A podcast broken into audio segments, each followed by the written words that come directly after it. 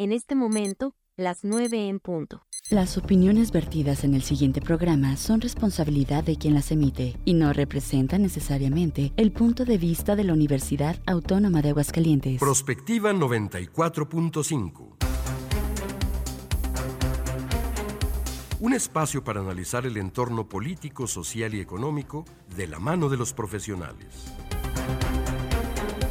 Prospectiva 94.5. Comenzamos.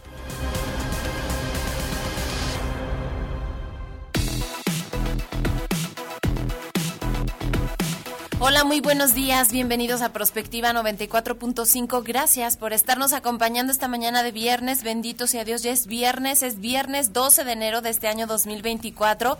Agradecemos como siempre el que nos estén sintonizando en el 94.5 de frecuencia modulada y a través de la señal de UATV en el canal 26.2. Estamos contentas y también de manteles largos Hoy y mañana vamos a estar festejando el 46 aniversario de nuestra estación universitaria. Se dice bien fácil, pero pues son 46 años de trabajo, de esfuerzo, de compartir, de de vivir experiencias, pero sobre todo de agradecimiento a todos y cada uno de los que han formado parte de esta radio eh, universitaria, Radio Universidad. Gracias a todos ustedes y como siempre, pues nuestro orgullo y nuestra satisfacción por ser parte, por supuesto, de esta estación, pero pues también de nuestra máxima casa de estudios.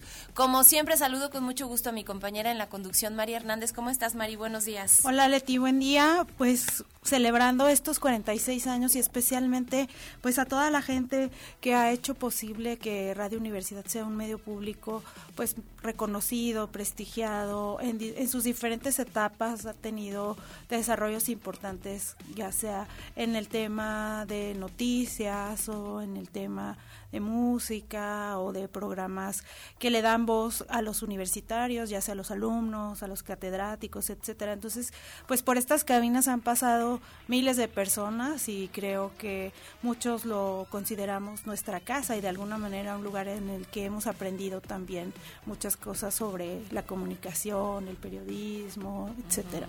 ¿Cuánta gente ha pasado? ¿Cuánta gente ya no está? Que los recordamos con mucho cariño. Tantos jóvenes universitarios, tantos colaboradores externos que han venido de forma desinteresada a compartir justamente su expertise en los distintos temas. Y pues a veces eh, programas como más tranquilos, más musicales, de todo se puede encontrar en nuestra estación y creo que es lo, lo que la hace pues diferente, ¿no? Y muy valioso, ¿no? Porque les le da la oportunidad pues a todas las corrientes, a todas las vertientes de pensamiento para que se reflejen aquí a través de este medio que es público obviamente y que necesita reflejar obviamente esa con lo que es la sociedad de Aguascalientes, al final de cuentas. Espacio para todas las voces y durante 46 años. Así que nuestro reconocimiento, por supuesto, a todos los que han formado parte de esta estación universitaria. Y bueno, pues agradecemos a Checo Pacheco, Vladimir Guerrero, que hoy es la cabeza aquí en nuestra estación, que la verdad nos ha dejado trabajar bien, que nos ha permitido pues tener esta libertad, que nos apoya, que nos acompaña, que nos impulsa, que a veces nos empuja. La verdad es que hemos pasado de todo, pero bueno, pues siempre presente y agradecemos muchísimo esta, esta forma de ser que tiene y este trabajo que se ha venido haciendo conjunto. Gracias. Y bueno, pues las líneas están abiertas, 449-912-1588, si quiere compartir algo o opinar del tema el día de hoy. Pues ahora sí que pasamos de lo blanco a lo negro y es que Aguascalientes es uno de los estados, estaba escuchando yo información de cómo ha venido creciendo la pues la violencia eh, intrafamiliar, cómo estamos por arriba de la media nacional y cómo esto está afectando no solamente quienes transitan por una situación de este tipo, sino a la sociedad en general. Vamos a platicar con nuestras expertas que obviamente tienen mucho que decir el día de hoy y bueno, si quieren opinar de este tema también háganlo en Facebook. Estamos en la transmisión en vivo Radio UAA 94.5 FM. Estamos en YouTube Prospectiva 94.5 y bueno, pues por distintos eh, redes sociales desde donde también ustedes pueden opinar. Estamos en Instagram y por supuesto en UATV, en el canal 26.2 de televisión abierta. Así que, pues comenzamos, si les parece, nos vamos directamente al resumen en la información.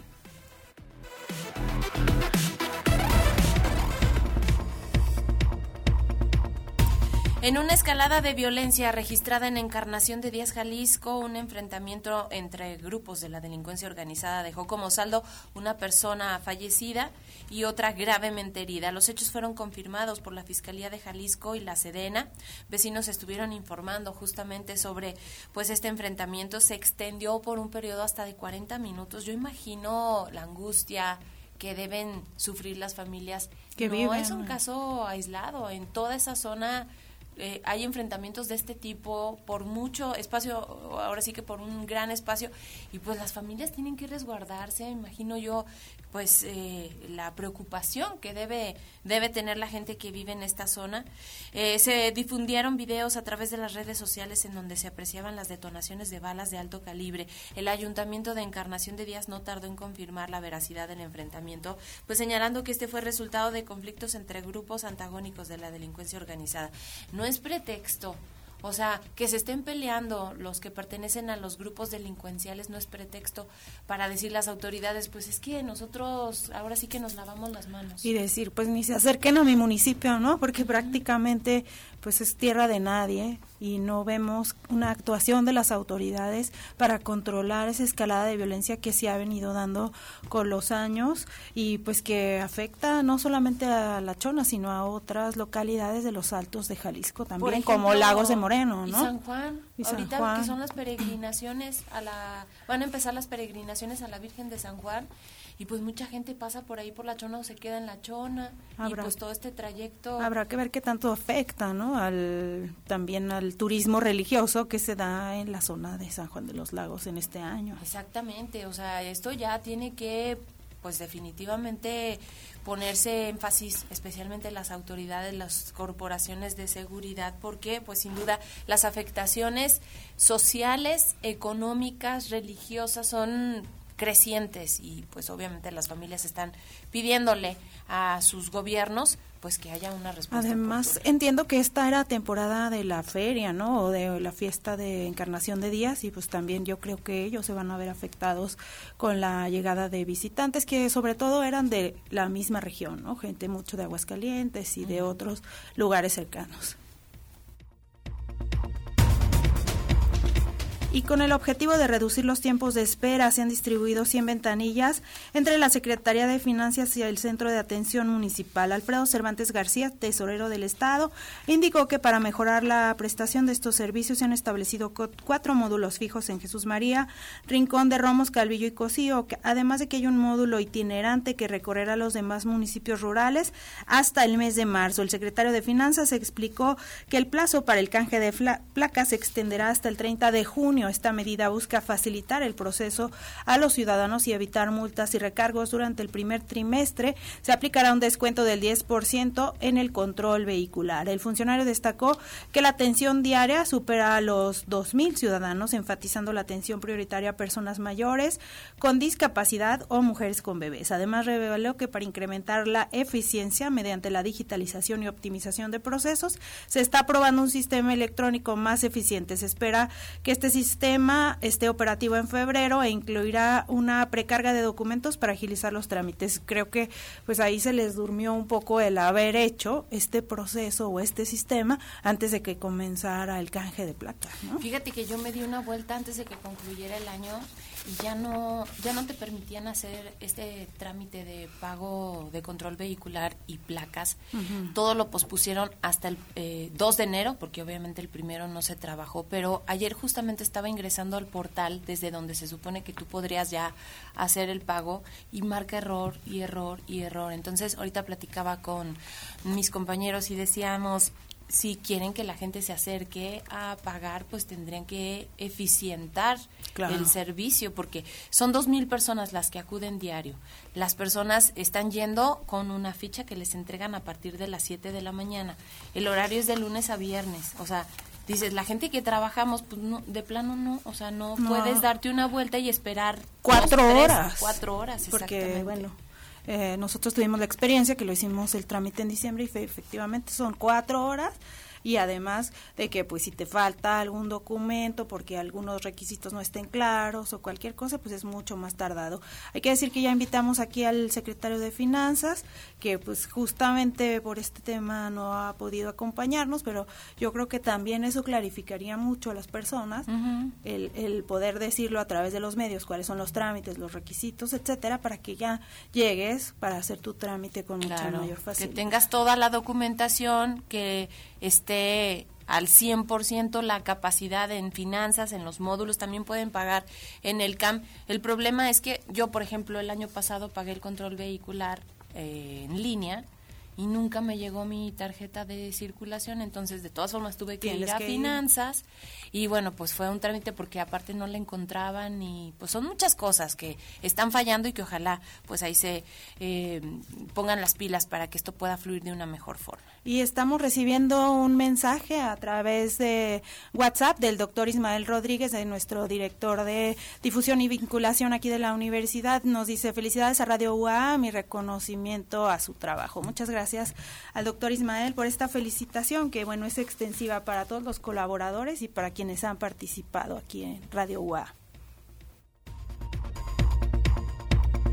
Miriam Noemí Ríos Ríos, dirigente de Movimiento Ciudadano en el municipio de Jacona, Michoacán, fue asesinada a tiros la tarde de este jueves en la ciudad de Zamora. La víctima también era mujer trans y se encontraba en su puesto de gorra sobre Avenida Juárez en la colonia Libertad cuando individuos armados se acercaron y le dispararon. La integrante de Movimiento Ciudadano perdió la vida de manera inmediata debido a las heridas de bala. Su cuerpo fue trasladado al Servicio Médico Forense de Zamora, según informes oficiales. La organización política emitió un comunicado condenando el homicidio y exigiendo a las autoridades que identifiquen y además detengan a los responsables de este acto criminal. Los integrantes de la Comisión Operativa de Movimiento Ciudadano no descartaron que el asesinato de la líder allá en Jacona esté relacionado con su actividad política. Y en conferencia de prensa esta mañana el presidente López Obrador acusó que el fallido acuerdo mafioso entre el PAN y el PRI en Coahuila era para repartirse el botín, la renovación de alcaldías y otros espacios, incluidas notarías, secretarías e incluso direcciones de universidades. Calificó de descarado que el pacto se diera a conocer a través de redes sociales. El propio Marco Cortés, líder nacional del Blanquiazul, quien más tarde defendió la legalidad del acuerdo y creo que esta esta publicación de Marco Cortés pues ha sido calificada por muchos como un pues como un berrinche, como una tontería y creo que un flaco favor le hace a la candidata Xochil Gálvez con su publicación en redes sociales. Exacto, ayer justamente hasta Joaquín López Doriga le, le decía a Xochil pues qué se puede esperar si Marco Cortés ya aceptó que están haciendo estos acuerdos, o sea, es llegar al poder como sea. Y aparte, pues le da nada más argumentos a, sus adversarios políticos para atacar a la alianza y de alguna manera, pues salva un poco a Morena de los escándalos que también esta semana se han presentado con el tema de San Juana Martínez en Otimex, que hablaba de que pidieron dinero para la campaña de Claudia Sheinbaum y de los casos de corrupción de los hijos del presidente que también se dieron a conocer en Latinos, pero bueno, creo que esta es una tontería un poco más grande que tapa lo demás, ¿no? Luego de que Morena interpuso un recurso ante el INE para que se investigue el reparto de espacios y por separado, el senador panista Damián Cepeda pidió al partido desconocer los arreglos hechos por su dirigente, lo que secundaron ex militantes en Michoacán. El gobernador de Nuevo León, Samuel García, también aprovechó y compartió un video en sus redes sociales donde denuncia el actuar del PRI del PAN en lo que llama la vieja política, asegurando que son diversos actos de corrupción que han cometido en Nuevo León, en Coahuila y en otros lugares. Querían anuencias de todos sus negocios, todos los restaurantes, tables, antros, casinos que manejan los del PRIAN, porque se los han dado por años, no han saciado de saquear a México y a Nuevo León, que no lo revise el Estado Pidieron 11, aquí les pongo 8, aquí están las 11, lo hice público. 3, fíjense lo delicado de esto. En información internacional, el Servicio de Atención Integral, es la entidad encargada de las cárceles en Ecuador, informó que 178 personas son rehenes de los grupos criminales en siete prisiones del país. La actuación ocurre a cuatro días de iniciados pues, todos estos motines, aunque se mantienen operaciones y protocolos de seguridad para liberar a los retenidos, aún las fuerzas del orden no han logrado ingresar a los penales. En medio de esta grave crisis de seguridad que atraviesa Ecuador, la cabecilla de los lobos en Pichín Fabricio Colón Pico, que se fugó de este uno de estos penales el pasado 9 de enero, pues sorprendió con un video en el que pedía ayuda al presidente. Eh, decía, entre otras cosas, pues que estaba solicitando justamente esta, este apoyo eh, hubo un fragmento de lo que dijo, lo compartió en redes sociales y bueno, pues hubo respuesta justamente del presidente Novoa, no tardó en decirle a este criminal, aunque sus palabras no fueron las esperadas por el, el cabecilla, se mantuvieron en la línea adoptada por su administración. A los terroristas, así dijo textual, hay que tratarlos como terroristas. Actuaremos con firmeza.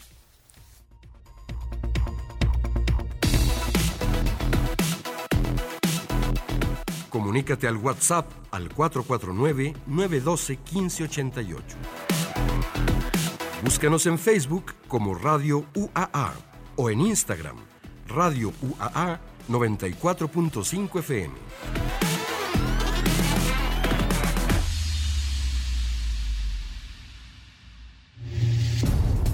Aguascalientes es uno de los estados del país en donde se registra mayor incremento en los reportes de violencia familiar, de acuerdo a los datos del Secretariado Ejecutivo del Sistema Nacional de Seguridad Pública. Nuestro estado rebasó la media de llamadas de auxilio al 911, pues se contabilizaron 1.112 llamadas por cada 100.000 habitantes, mientras que el registro de todo el país fue de un promedio de 406 llamadas por cada 100.000 habitantes. En relación con los incidentes de violencia en pareja, por cada 100.000 habitantes, la media nacional de enero a noviembre de 2023 fue de 181.4. Aguascalientes registró 770.7, lo que lo ubica en la tercera posición solo por debajo de Baja California y Quintana Roo. Adicionalmente, las organizaciones de la sociedad civil dedicadas a proteger y dar apoyo a mujeres en situación de violencia han denunciado un incremento en los niveles de violencia y en la complejidad de los casos que se presentan, pues en algunas ocasiones estos casos se vinculan con la delincuencia organizada, lo que pone en riesgo adicionalmente a quienes forman parte de las asociaciones civiles. En el año 2023, la Fundación Mujer Contemporánea se vio la necesidad de cerrar su refugio en forma temporal, al considerar en riesgo la seguridad del personal y las mujeres asistidas por la presencia de algunas personas relacionadas a estos grupos delictivos. Las conductas violentas además se presentan cada vez con mayor frecuencia dentro de los entornos familiares, asociadas en muchos casos al abuso o consumo de sustancias adictivas. El ascenso de los casos de violencia en la entidad sugiere implementar nuevas y mejores estrategias para prevenir y proteger a quienes se encuentran en esta situación. Sin embargo, las organizaciones civiles se han visto también afectadas ante la falta de claridad y los cambios en diferentes programas sociales que brindan recursos para su labor. En este contexto, es importante revisar las causas de la violencia y proponer nuevos esquemas de prevención y protección desde las instituciones públicas y las asociaciones civiles. Un tema de análisis que llevamos el día de hoy a la mesa de Prospectiva 94.5.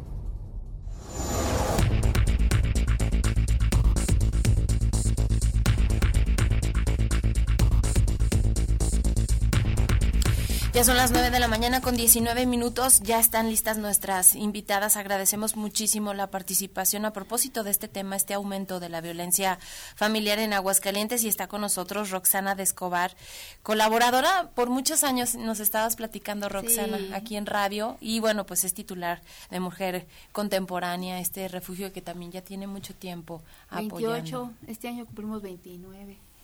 Se dice bien fácil, pero ¿cuántas historias y cuántas cosas han pasado? Pues simplemente, como lo he dicho en otras ocasiones, la historia de las violencias en Aguascalientes la tenemos nosotras. Exacto. Porque no es lo mismo hace 29 años, que hace 20, que hace 15, que hace 10, que hace 1. Ok, gracias por estar aquí. Muy, muy contenta, muchas gracias. Gracias. Y también está con nosotros Mariana Ávila Montejano, representante del Observatorio de Violencia Social y de Género. Bienvenida, Mariana. Muchas gracias. Gracias por esta participación. Yo quisiera comenzar justamente contigo, Mariana, a propósito de este contexto que nos da la cápsula, de cómo pues Aguascalientes registra una de las tasas más altas en el país. Es uno de los estados en donde se ha incrementado, y de acuerdo a la información oficial, el número de llamadas, estamos hablando de 1.112 por cada 100.000 habitantes, cuando la media es de 406 llamadas por cada 100.000 habitantes. Esto debiera, preocupa y debiera ocuparnos a todos, ¿no? Sí, eh, o sea, creo que es mm, un indicador de cómo está la situación de violencia en Aguascalientes. Sin, embargo, desde el observatorio y con nuestra mirada, eh, el tema del número, las cifras, tiene también mucho que ver con el trabajo que se ha venido eh, desarrollando a partir de las organizaciones de la sociedad civil. Eh, los últimos 20 años han buscado llegar a casi todos los espacios, escuelas, comunidades, eh, centros de desarrollo, eh, eh, universidades preparatorias, para que las mujeres puedan identificar que están viviendo violencia. porque si checamos los datos, está debajo de Aguascalientes como por dos estados, el Estado de México. Y pues para las que hemos trabajado todos estos años con el tema y acompañamiento de violencia, sabemos que hay algunos estados que la violencia está mucho más naturalizada. Lo que es cierto es que eh, esta posibilidad de las mujeres de identificar que están siendo víctimas y de poder nombrar a los agresores no tiene la respuesta institucional que buscarían las mujeres. ¿no? E, es decir, eh, estamos hablando de por lo menos eh, nueve, bueno, entre siete y nueve denuncias diarias al Centro de Justicia por violencia familiar en Aguascalientes cerca de 10 llamadas diarias por auxilio en casos de violencia al 911 y eh, eh, me parece que son como 15 procesos que se inician por violencia sexual, eh, la mayoría en el ámbito familiar en Aguascalientes. O sea, tenemos un alto eh, nivel de denuncia que en la mayoría de los estados de la República no se tiene. O sea, a pesar de que Aguascalientes tiene una muy baja cultura de denuncia, sí se ha logrado por las condiciones geográficas, las, las condiciones eh, mm, de comunicación y de movilidad que más mujeres puedan identificar que son, eh, víctimas de violencia. Pero de esos procesos ni siquiera el 1% llega a judicializarse y por ejemplo nosotras tenemos carpetas que ya son incluso averiguación previa, ¿no? o sea que no se ha logrado una sentencia. No hay una respuesta, o sea, el tema es las mujeres, como en todos los ámbitos, hemos seguido avanzando y las instituciones se han quedado atrás. Las mujeres estamos eh, eh, entrándole a la organización para la denuncia, a la organización para la prevención, a la organización para la erradicación. Estamos buscando ya estrategias de garantías de no repetición que son de, los gran, de las grandes omisiones que se tienen institucionalmente, pero que no se ven reflejadas en los mecanismos, en los presupuestos, en la capacitación, en la especialización y en la infraestructura para la atención, la prevención y la erradicación. Y lo que sí tenemos es un gran, gran problema de simulación y corrupción en estos espacios que están o deberían estar destinados para la atención, en análisis, el análisis de contexto, la prevención y la erradicación en, en Aguascalientes. Creo que tú decías algo muy importante al principio, Roxana, de cómo se ha ido transformando las formas de violencia. También el cómo se han empezado a identificar y a visibilizar, pero como dice Mariana, las instituciones gubernamentales se han quedado atrás. No así las organizaciones civiles que siguen avanzando y acompañando. No, porque nosotras siempre estamos en constante renovación. El modelo yo no puedo estar atendiendo a una familia víctima de violencia como la estaba atendiendo hace 20 años, ¿no? O menos hace 30 años todavía. Siempre estamos buscando las alternativas mejores, ¿no? Las, las, las estrategias más aptas para que realmente esa señora pueda salir. Ciertamente el, el nivel de mujeres que regresan con la pareja es muy alto, quisiéramos que fuera más bajo, Pero también nosotras en este transitar nos damos cuenta que cuando ellas regresan, ya no regresan igual, ya ponen límites, ¿no? Y a veces el, el tratar ya de poner límites puede ser dos armas de dos filos, una de dos, o va a haber más violencia porque ya no eres la misma, ya te metieron ideas en la cabeza, o bueno, creo que tienes razón y entonces yo también voy a empezar a cambiar, ¿no? Pero vamos, ese pues es una moneda al aire y, a ver cómo, cómo te toca. Pero sí, realmente las autoridades, no, ahorita tú, tú decías, ¿no? todo lo que hemos avanzado, todo lo que han avanzado las mujeres, pero también hay algo que a mí me llama mucho la atención, que ahora las mujeres también tienen que hacer el trabajo de investigación cuando se presentan casos, ¿no? Porque, ah, bueno, pues investigueme tal, tal cosa, ah, pues tráigame tal dato, o sea, ya acá quieren que les lleven la, carpeta hecha, ¿no? Entonces... y al agresor. Sí, exactamente, en relación a la Es más, ya se lo traje, chis. Ciertamente, ciertamente.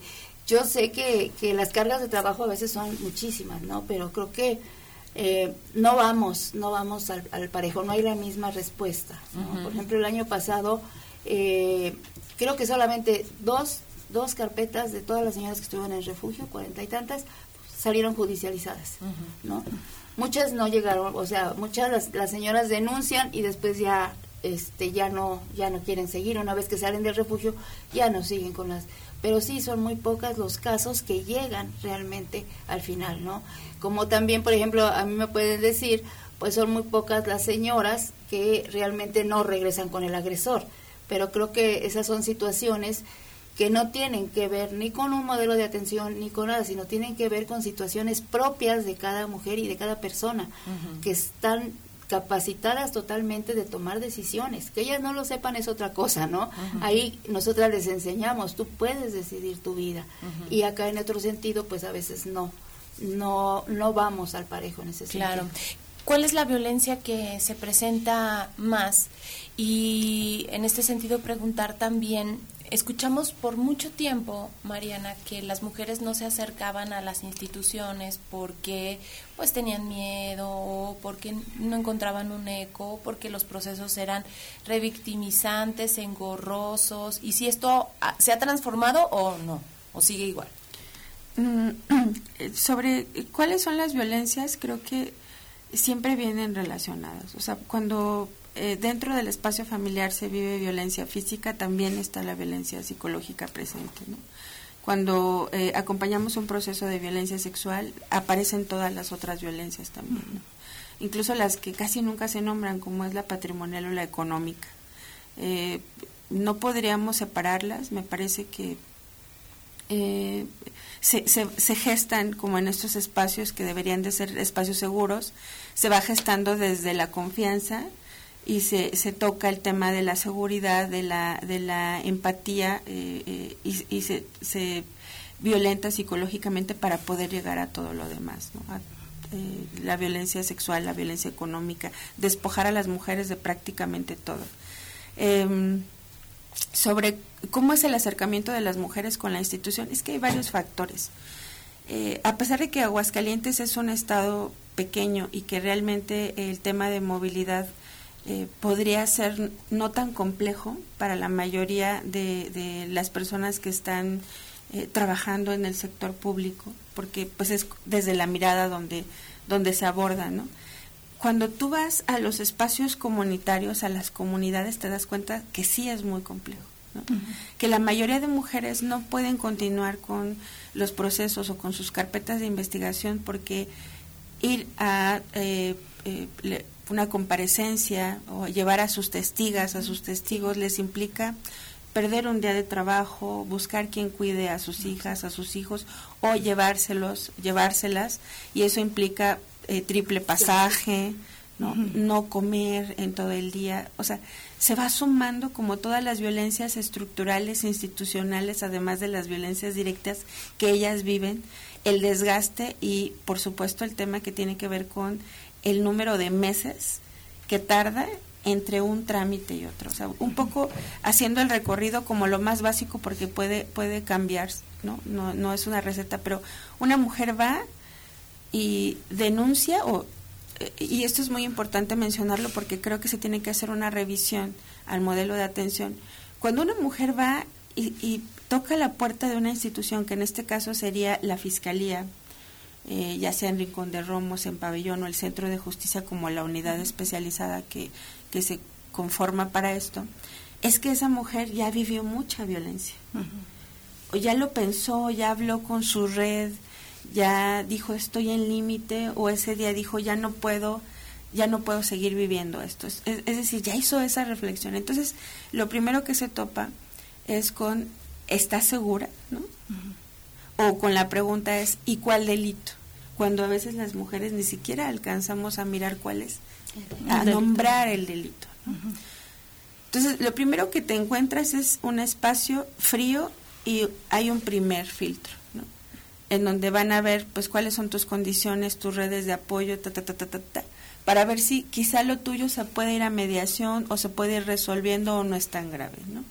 Después ya te pasan a una, a una entrevista con la Ministerio Público, que casi siempre es la auxiliar de la Ministerio Público, y se levanta una primer eh, eh, comparecencia. Una, eh, en esa entrevista las mujeres comentan algunas cosas.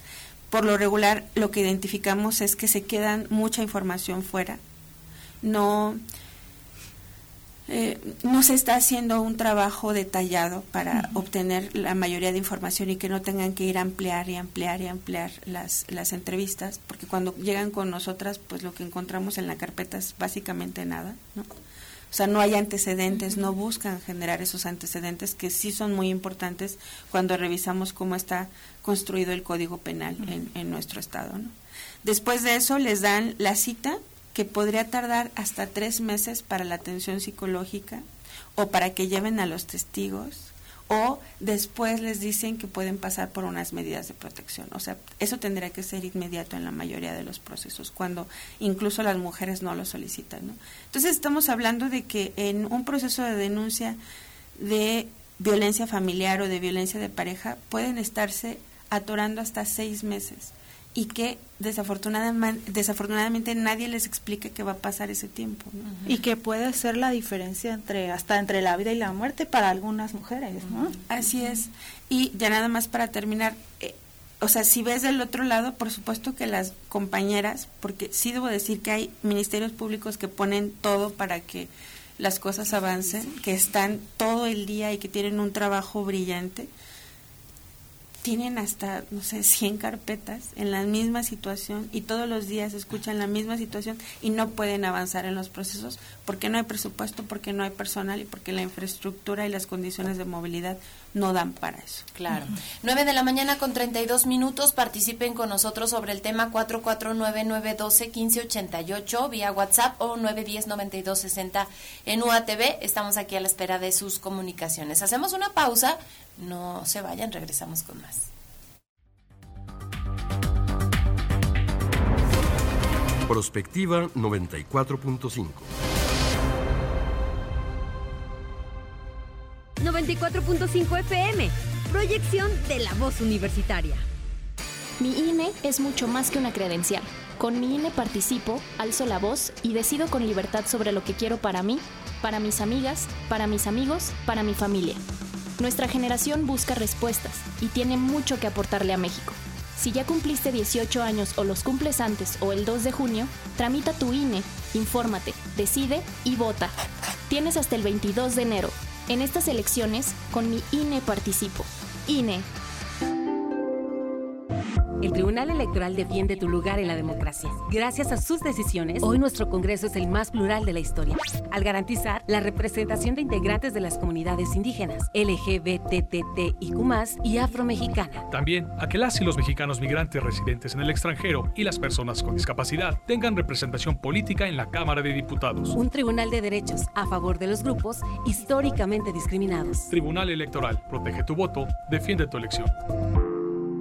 Habla Claudia Sheinbaum, precandidata única a la presidencia de México por el Partido del Trabajo. Porque esta revolución, esta cuarta transformación de la vida pública va a continuar en nuestro país. Que siga la 4T. Mientras unos hablan de lo nuevo y otros de lo viejo, nosotros continuamos con lo bueno. Más estudiantes con becas, apoyos para madres solteras, nuestros adultos mayores sin hambre. Nunca voy a traicionar a nuestro movimiento ni al pueblo de México. Claudia Sheinbaum, presidenta, precandidata única. Mensaje dirigido a militantes y simpatizantes del Partido de Trabajo. PT es 4T. Habla Xochil Gálvez. Imagínate vivir sin miedo. Imagina disfrutar cada tarde y cada noche. Imagina poder abrir tus puertas. Imagina vivir sin rejas. Imagina poder despertar con una sonrisa todos los días, sabiendo que nada ni nadie podrá robarte la paz. Imagina más. Tú mereces más.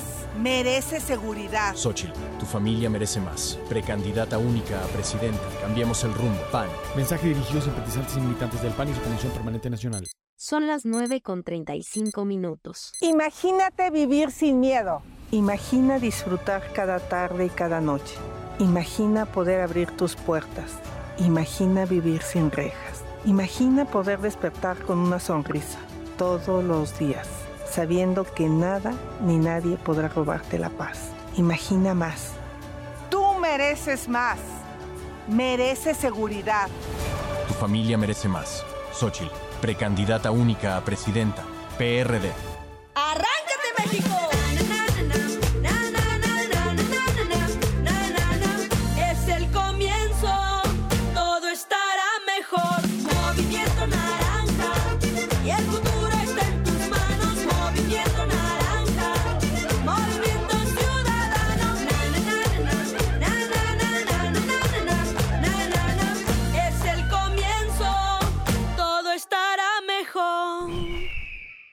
Movimiento Ciudadano. El fentanilo es una de las drogas más peligrosas que puedes probar. Es muy difícil detectarlo. No tiene olor ni sabor. Te lo pueden ofrecer en polvo blanco, pastillas o aplicado en pequeños pedazos de papel. También lo mezclan con gotas para los ojos o aerosol nasal o lo añaden a dulces o golosinas. Por eso, cuando te ofrezcan cualquier sustancia, la que sea, nunca aceptes. Si te drogas, te dañas.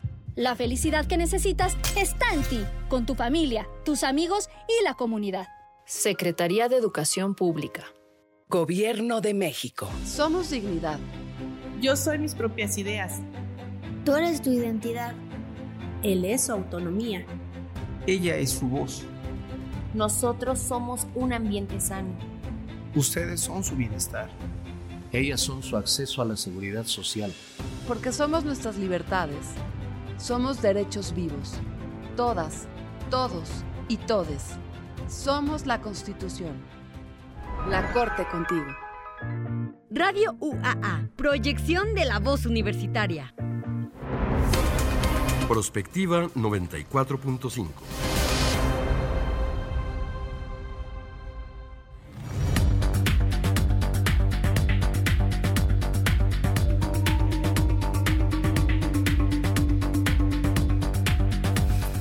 Ya son las 9 de la mañana con 37 minutos, estamos de regreso, estamos hablando pues de los casos de violencia intrafamiliar y por supuesto están nuestras expertas eh, compartiendo su, su experiencia y la información que ellas tienen y el acompañamiento. Nunca se me va a olvidar, Roxana, hace algunos años, de las primeras veces que te entrevistaba, que me dijiste, tú que tienes tantos años justamente viendo todos estos casos, que me dijiste algo así como los esfuerzos que están haciendo las autoridades con estas casas, estos refugios, estos programas, se quedan cortos porque en primera instancia, para que una mujer salga de un ámbito de violencia, tienen que pasar muchos años y a lo mejor tristemente tendrá que vivir pues situaciones verdaderamente graves.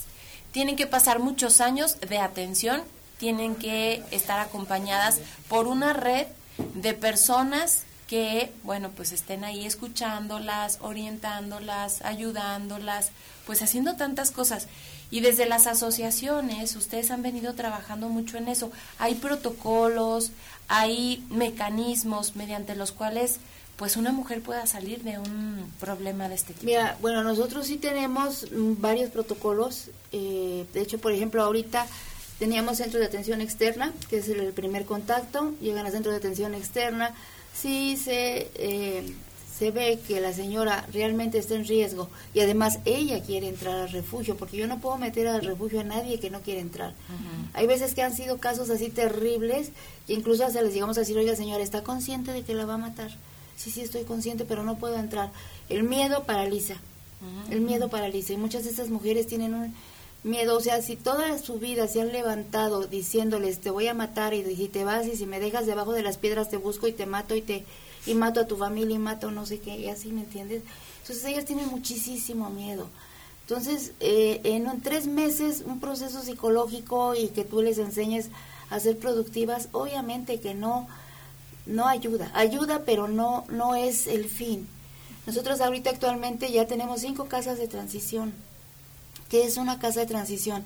En un proceso post-refugio, la familia, si realmente se va a quedar en Aguascalientes, si realmente ella está trabajando, los niños están en la escuela, tiene un buen proceso, sabemos que no va a regresar, se le proporciona una de estas casas, no se le cobra absolutamente nada.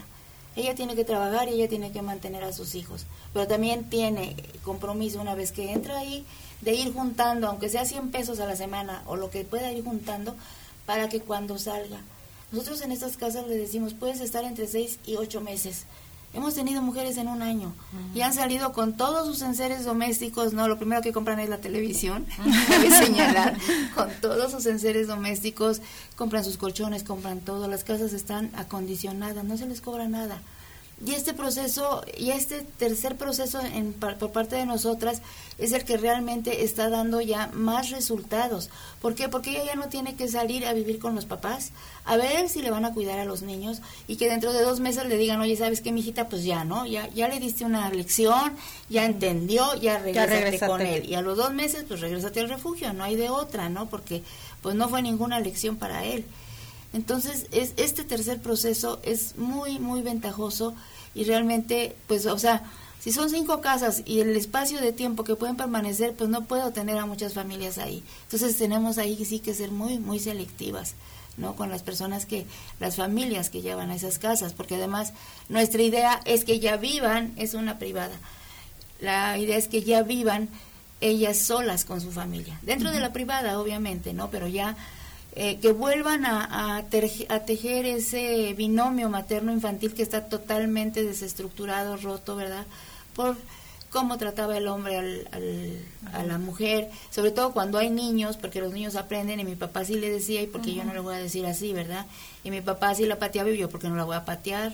Si sí, también soy hombre, ¿no? O patea a la hermana o agrede a la hermana porque su papá sí lo hacía. Entonces son muchos, muchos factores que hay que ir hilando muy fuertemente, pero también muy despacio, porque no le podemos decir a la señora, ok, ya te vas a casa de transición, tienes que cambiar totalmente. Ahí también tienen psicóloga, tienen una, la, la, eh, la que atiende las casas de transición, la que coordina las cinco casas de transición, es una psicóloga, les da terapia, les da clases de yoga, o sea, les llevamos también muchas cosas para que ellas sigan en este acompañamiento. Y este acompañamiento realmente es para nosotras el que ha resultado más provechoso que los tres meses dentro del refugio que salen, hay veces que no, esta señora sí salió con todo, ¿verdad? ¿No? Y, qué pena que al año, dos años nos enteramos de que va a regresar al refugio, porque en algún momento le falló el apoyo familiar, le falló que la corrieron del trabajo, ya no encontró trabajo, que los niños, que la escuela, o sea, tantos factores que tienen que ver, que son alrededor de las violencias, ¿verdad? Aunque no sea la violencia por la que llegó la señora, pero que se van a encontrar afuera, que no permiten que salga. Entonces es imposible que piensen que el trabajo de un refugio salva vidas, sí, de manera inmediata. Porque cuando llega una señora al refugio, cuando dice la próxima sí me mata. Ahora sí, ahora sí me mata, estoy segura, ¿no? Porque ya esta vez me dejó muy mal, ¿no? Y, y mata a mi familia y mata. Ahora, el crimen organizado. El crimen organizado está tremendo está tremendo. Eso te iba a preguntar, ¿qué tanto la violencia, como la vemos alrededor, la narcoviolencia, el acceso a armas, el uso de drogas, etcétera, ha influenciado también, o ha influido, perdón, a cómo se desarrollan las violencias internas en las familias? Sí, o sea, definitivamente las violencias que viven estas señoras, este, sobre todo en un alto nivel, es, es tremendo, porque lo que ellas ven y lo que ellas saben es una sentencia de muerte para ellas, ¿no? O sea, si ellas hablan o si ellas se van, las matan, porque ellos las llevan a sus eventos trágicos. O sea, cuando van a matar a alguien, las llevan y llevan a los niños para que vayan aprendiendo los niños. Y la señora para que vea lo que le puede pasar en caso de que lo deje, ¿no? Entonces es tremendo el, el proceso para atender a una víctima de esta manera. No, es algo muy doloroso, además, muy doloroso y tremendo. ¿Y ahí ustedes cómo se blindan, Roxana? Porque sabemos del caso el año pasado de una mujer que venía de otro estado, pero pues en una situación de este tipo que tuvieron que cerrar sus puertas una semana, nos contabas antes de iniciar este espacio. ¿Cómo se blindan o qué hacen? Pues por medio de, de- de- de gestiones y por medio de ay- ayuda y todo eso. Eh, en este caso, como venía de fuera y había sido eh, recomendado de cierta manera eh, por mismo Conavin, habíamos estado en una asamblea con Conavin, nos hablaron que había un caso y que si lo podíamos recibir en Aguascalientes, que no, había, no iba a haber ningún problema. Pues nosotros dijimos que sí. Se puso de acuerdo el refugio donde estaba esta señora y pues todo el tiempo que nos lo manejan, nos lo manejan como que sí es de alto riesgo, pero el riesgo no está en Aguascalientes, ¿no? El riesgo está allá, nada más porque el señor ni nada tiene que ver. Gracias a Dios nunca supimos quién era el señor, ¿verdad? Pero al final nos dimos cuenta que el señor sí era alguien muy pesado, muy pesado, ¿no? Entonces, cuando empezamos a hacer seguidos en nuestros vehículos, eh, en mi caso particular, cuando empiezo a ver un carro raro que toda la vida está enfrente de mi casa y está volteando para arriba, porque lo vi como dos o tres veces, pero como que no me caía el 20 todavía, ¿no? Cuando paran a un compañero y lo bajan del carro para preguntarle que qué era ahí, que qué hacíamos y que no sé qué, pues ahí fue donde se nos prendieron todos los focos, ¿no?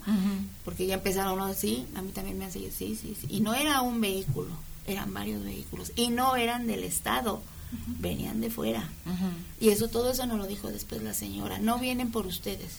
A ustedes los están asustando para que me suelten, pero no vienen por ustedes. Pues vengan o no vengan de todos modos, ¿no? Claro. Es tremendo.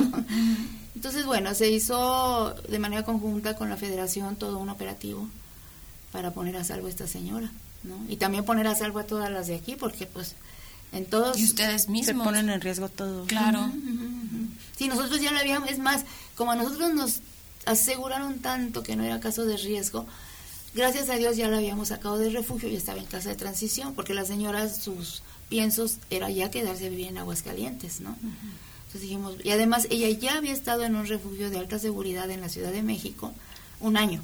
Entonces ya no era posible tener a esa señora nuevamente en refugio.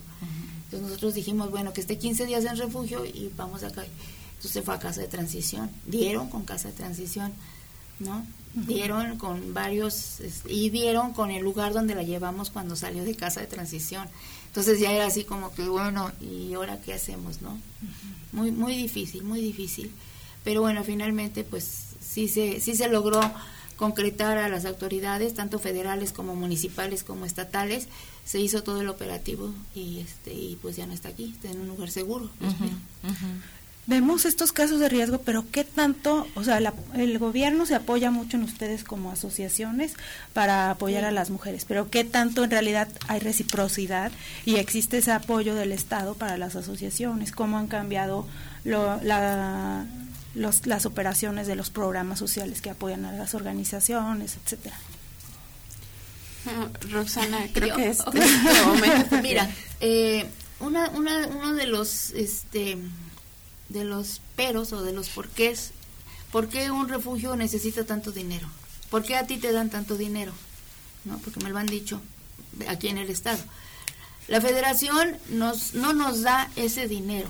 Nosotras hacemos nuestro argumento, en este momento lo estamos haciendo, ¿no? De los gastos, este, proyectamos gastos para el año que entra.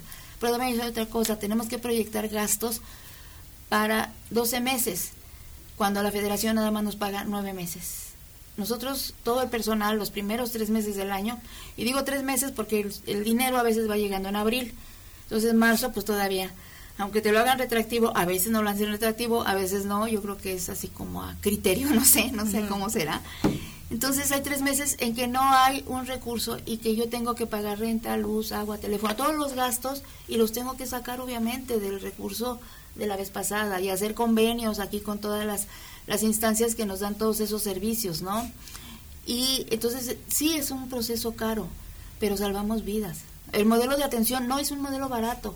¿Por qué? Porque el modelo de atención te dice que Para que realmente la señora tenga un cambio en su vida, la tienes que sacar de todo lo que era su vida y enseñarle lo que es esta otra vida. Entonces, la casa, el vestido, el sustento, la seguridad, la confidencialidad, la terapia grupal, la terapia individual, la terapia para niños, la pedagoga para los niños que no van a la escuela y que ahí siguen sus, sus clases, médico, medicamentos, este, concertar acciones con hospitales, porque por, por lo menos en casos de aquí de mujeres nos ha tocado que la llevamos a un hospital, ¿no? a un seguro social o algo, pero como el marido ya sabe que ella va ahí y que tiene que ir a cita, pues se presenta ahí y entonces ya nos han pasado. Entonces nosotros tenemos convenios con hospitales, con médicos este, eh, de todas las áreas, casi casi, ¿verdad? Para llevar a estas señoras, para enseñarles otra manera. Entonces sí es un proyecto caro, pero estamos salvando vidas y, y estamos enseñando no nada más a las mujeres, sino yo creo que aquí, y siempre lo he dicho, el, el impacto hacia niñas, niños y adolescentes es mucho mayor que hacia las mujeres. Porque las mujeres a veces siguen enamoradas, siguen amando profundamente a su pareja, no lo aunque las golpee, lo siguen amando, porque esta codependencia, tiene mucho que ver tanto con lo emocional como con lo físico, con lo, como con lo económico cuando tienen el, el modo económico de sustentarlas, ¿no?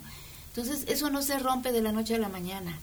La señora una vez que está aquí, que ya está en calma, que ya está relajada, pues piensa que a lo mejor él no las iba a cambiar de, de veras, ¿no? O sea, nosotros no podemos decirle a una señora, ah, tú ya estuviste aquí una vez, pues ya no te podemos recibir. Oye, qué pena que tengas que regresar, ojalá y ahora si te, te pueda servir un poquito más, piénsalo bien, yo no sé qué, bienvenida, aquí está todo el servicio como siempre ha estado, ¿no? Sí es un servicio caro, sí es. El año pasado nos dieron 11 millones, tengo entendido, alrededor de 11 millones, ¿no? Es el 96% del presupuesto que necesita un refugio, ¿sí? El otro, pues 1% gobierno del Estado. Y 3% pues son proveedores de aquí que nos conocen de mucho tiempo, que nos ayudan, que nos, que nos facilitan las cosas, ¿no? Entonces, Sí hubo una, una molestia eh, cuando yo di esos datos en la rueda de prensa pasada.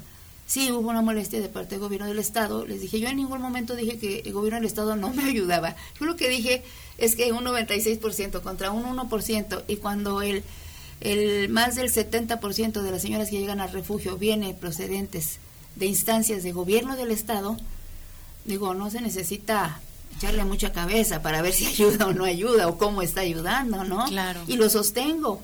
Y lo sostengo, porque además es una realidad, ahí están los números. Claro, y este es solo un ejemplo.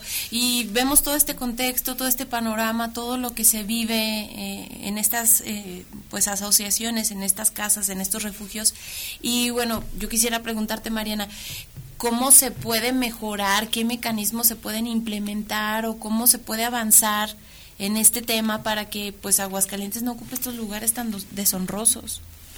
Eh, bueno, lo primero que, que eh, sería que se cumplan la, la, ley, que se cumplan la norma y los modelos y los protocolos vigentes. Que se armonice, porque pues Aguascalientes no tiene la fiscalía especializada, y tampoco se ha invertido el recurso necesario para la, la institución encargada de la administración y procuración de justicia, ¿no? para quienes ya ya solicitaron el apoyo de la institución. Y la, la otra pues tiene que ver con el sistema, ¿no? tiene que entrarle pues todas las instituciones, pero de verdad de verdad entrarle porque yo he seguido alguno de los de las reuniones eh, que se tienen en el sistema en donde pues eh, hemos estado, ¿no? Eh, son reuniones de una o dos horas donde dicen a cuántos foros acudieron, cuántas capacitaciones. No hay análisis de contexto, no hay un trabajo real interinstitucional ni interdisciplinario y pues asumiendo la responsabilidad de cada de cada parte, o sea, desde las universidades, desde la por supuesto sociedad civil, sociedad en general, ¿no? Pero las instituciones, o sea, si hiciera por lo menos el 60%, el 60% de lo que les corresponde, estaríamos en otro, en otro lugar, ¿no? Y si se contara con ese recurso, eh, para la infraestructura de entrada y para el personal, ya estaríamos en otro lado, ¿no? Eso es gran parte de lo que sucede actualmente en Aguascalientes.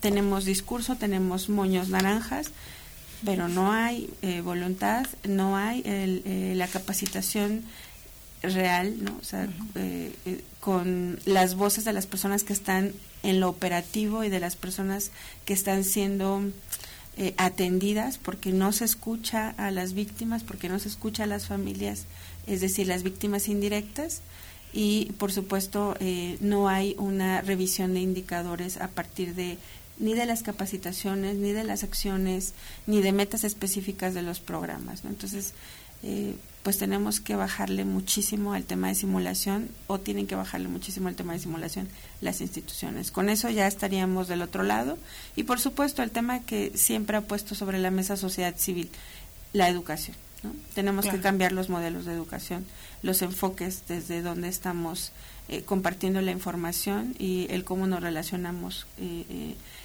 ciudadanía, Estado, como la revisión del pacto social, pero también ciudadanía ¿no? entre, entre nosotras.